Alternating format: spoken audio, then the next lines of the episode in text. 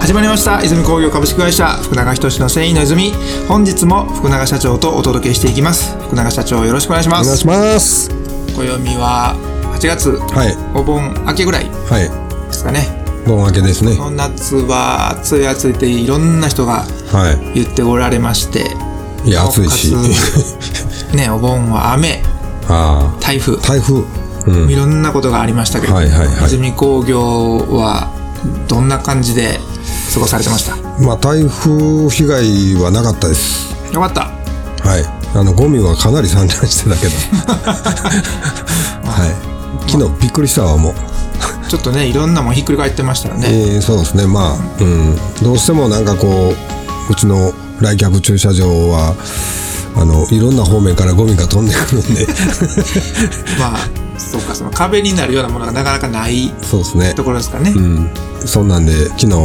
ゆっくり掃除させてもらいました お客さんもそんなダメージなく、うーん今のところはい聞いてはいないですねまあ、だいぶねいろんなものを送るのが遅れたとか、うんうんうん諸々のことはね終わりやったと思いますけど、ダメージが少ないのがうん何よりですので、はいあとは雷ですねこれからのそうだねねうん今日もちょっとゴロゴロ言うてたけど朝方ね、うん雷との相性がはい悪いかもしれないという定めをはい楽しんでもらえたらと思い ます。はいはい、えーではですね、このコーナーのえー趣旨の説明をさせていたいただきますと、えー大山株式会社さんが発行されております、知っておきたい繊維の知識424という本がありまして、そこに、えー100個素材編のコーナーが載っていると。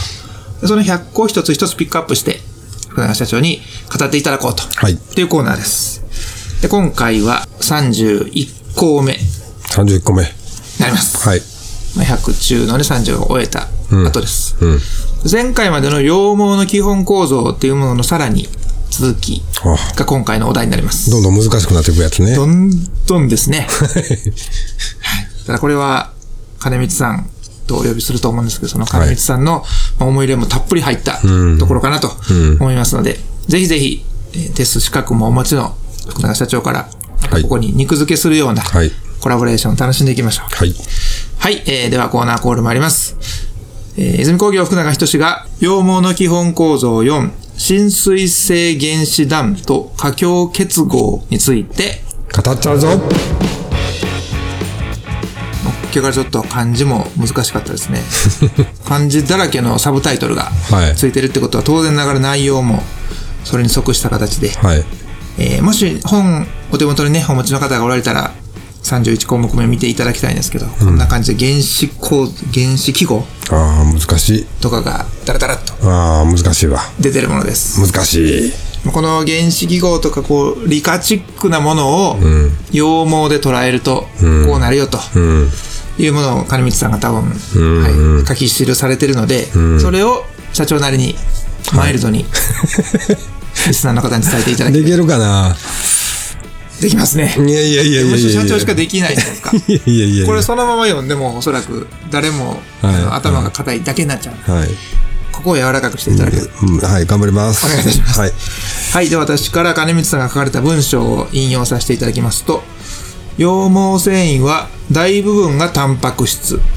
羊毛タンパク質は19種類のアミノ酸と1種類のイミノ酸、かっこプロリンからできてるとは思います。イミノ酸も僕初めて聞きましいや 僕もた。あ、そうですか。アミノ酸は聞いたことあるですよね。ほんまにあいうえお順みたいなイメージしかないんですけど海の酸もあるんかなああ、そうそうそうそう。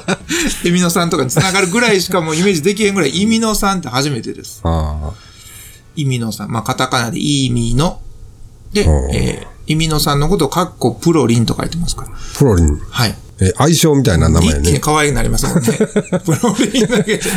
そんな羊毛繊維はいの内部施設を除いたものなんですって。あー大部分。はどうですかこのイミノ酸がアミノ酸に関してはまずいいやーもうその時点で難しいよねですね。うん逆もしかりか。その社長のこのご経験ですら難しい、あんまり聞かないというふうになってくると、テスはもちろんのこと、普段の繊維の業界の仕事でも、おそらくイミノ酸まではいやないないないないだろうと。 ないないないないアミノ酸もないもん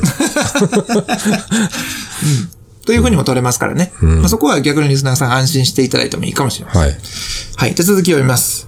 水素結合とイオン結合は水分を含むと簡単に乖離し、熱と圧力で他の部分と再結合する。スチームアイロンが有効であるのはこのためだと。はあ。えー水気があると乖離して、えー熱でくっつく。だからスチームアイロンやと。羊毛にはね。このスチームアイロンは何のためにやる用のスチームアイロンのイメージですかシワ伸ばしちゃうの。スチームアイロンはそれ以外に利用方法ないよね。一般的にはそうなんですけど、利な用んか、い方法って言うたら、なんか他にも、ものすごいことがありそうやけど。やほら、この結合って書いてるから、再結合とか書いてるから、何かをくっつけるためのアイロンなのかなと一瞬思ったんですけど、深読みすぎうん、かもしれんね。もう一般的なスチームアイロンの用途っうん、シワ伸ばし。ていうのであってて、それが羊毛と相性がいいのは、こういう構造だからと。それでいいんじゃないですか。よしが出ましたいよ。やいやいやい や。もうそれ以外に、いや、ちょ、あんま思いつかまへん、今。例えば、あの、羊毛繊維を使った服をお持ちの方で、まあ、それスチームアイロンしたらなんかいいよっていうのは聞いてたと。でそれがなぜいいのかっていうのがここに今記したことよと。うん。ってことですよね。もうそれ以外のなんかがあんねやったら、いや、もうちょっと説明ちゃんとせなあかんと思 うわ。ないです。うん。あの、ハラハラしてしまいましたの で、ないで行かせてください。はい。わかりました。は羊毛繊維をスチームアイロンにするって社長はされたことありますかい。ないですね。これどんなイメージそもそもスチームアイロンを僕がかけることがないの スーツのあの、折り目とかつける時のアイロンとか、あのイメーで、ジ。そうやね。言うなればね。スラックスとかのはい。はいそうかそうか。それが、まあ、なんとなくそれがいいやろうってやってた人がもしいたとしたら、いや、羊毛のこの構造だからこそ、あれがいいんだよ。そうそうそうそう。っていう感じで、覚えておいてもらうと、いいのかもしれないですね。はい。ウールのスーツとかね。はい。うん。ではでは、そんな、えー、羊毛の基本構造4の、だいぶ難しい内容でしたけれども、これはテスの試験で言うとどうですかとにかく、う前にも言うてますが、ウールですね、まあ、羊毛。えーウールのことは結構問題として多いので、はい。この辺も覚えておかれる方がいいかなとは思います。まあ、目の中には入れといた方がいいだろう。うん。意味の3があるっていうのも、ちょっと覚えておいてもいいと思います。ネタとしては面白いですもんね。そうそうそうそう。なんかね、そのお客さんのとこ行って、うん。 それ、イミノさんですねとか、 ちょっと言ってみたりしても、 反応してもらえるかどうかわからへんけど。あ、こいつアミノさんと間違えとるわ、とか思われる可能性もあります絶対けね、ど、絶対ね。そのリスクもありますけど、そこは海の3だよって言われるかもしれんけど。だいぶ面白い人ですね、それ。 面白部長とかああはあ、あそんな返しがあるかもしれないです。はい。まあ、目の中に入れといてもいいぐらい、これ、ウールっていうキーワードは。ウールはもうとにかく、ですがはい、多く出ます。じゃあね、勉強も大事ですけど、やっぱり普段から会話に出しとくのが効果的でいすよや、ね。まあ、それはね、もうやっぱりアウトプットが一番記憶に残るんで、うん。だから、まあおそらくテストの資格って繊維業界の人でしょ受けるのって。はい。その資格マニアとかはあんまり受けないですよね。いや、たまにやはるみたいですけどあありねますか。あと学生さんがおいますね。就職のためうん。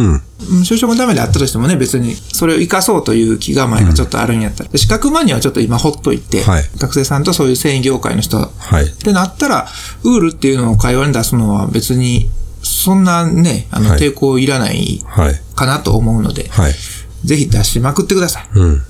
ウール、羊毛繊維、それから自分の持ってる服のどれが羊毛なのかとかもね、あ再度あ、そ見てれね。もらって、うんうん。触った感じでわかるのか、もしくはもうひ表示見ないとわからないのかとか、そんなんでも面白いですもんね。まずはまあ、表示ですね。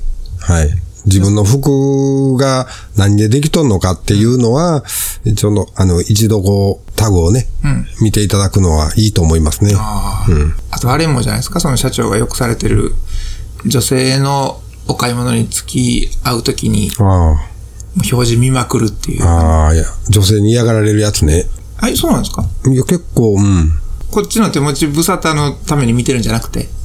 ああ、まあそうかもしれんね。いや、それに対してまたあの、講釈述べたりするから、まあ、そこまでするとね、ちょっとはい嫌がれる可能性があるかもしれないですけど、まあ、大半の、あの、このリスナーさんも男性の方が多いのかなと思うので、男性の方だったらね、どうしても付き合わなきゃいけないお買い物とかだと、タグを見るっていう、あの、インプットって結構有効ですよね。そうですね。ね。女性用の下着とか、もう僕らほぼ用がないやろっていう時に、この何でできてるうん。あ、この繊維使ってるからこの柔らかさなんだとか、うんっていうことだけでもね、そうですね。多分机のこう向かって勉強するのと同じぐらいのうんうん。インプットがあるでしょうし、そうですね。またそれをふ次の日の会社の面々と話したり、うん。お客さんのところに行って話したり、うん。これを繰り返せば、はい。テス合格も夢じゃないかもしれないです。うん、まあまあ、 はい。ないかもしれないです。ないかもしれない。はまあできるだけその時間を増やしましょう。はい。はい、えーでは今日はですね、えー羊毛の基本構造4浸水性原子弾と過強結合という大変難しいものに対して社長に考察を深めていただきました、はいありがとうございましあたりがとうございました。世界の人々に飾る楽しみをお届けする泉工業株式会社福永仁の「繊維の泉」この番組は提供後詰めラメイトメーカー泉工業株式会社プロデュースキラテンでお送りしました。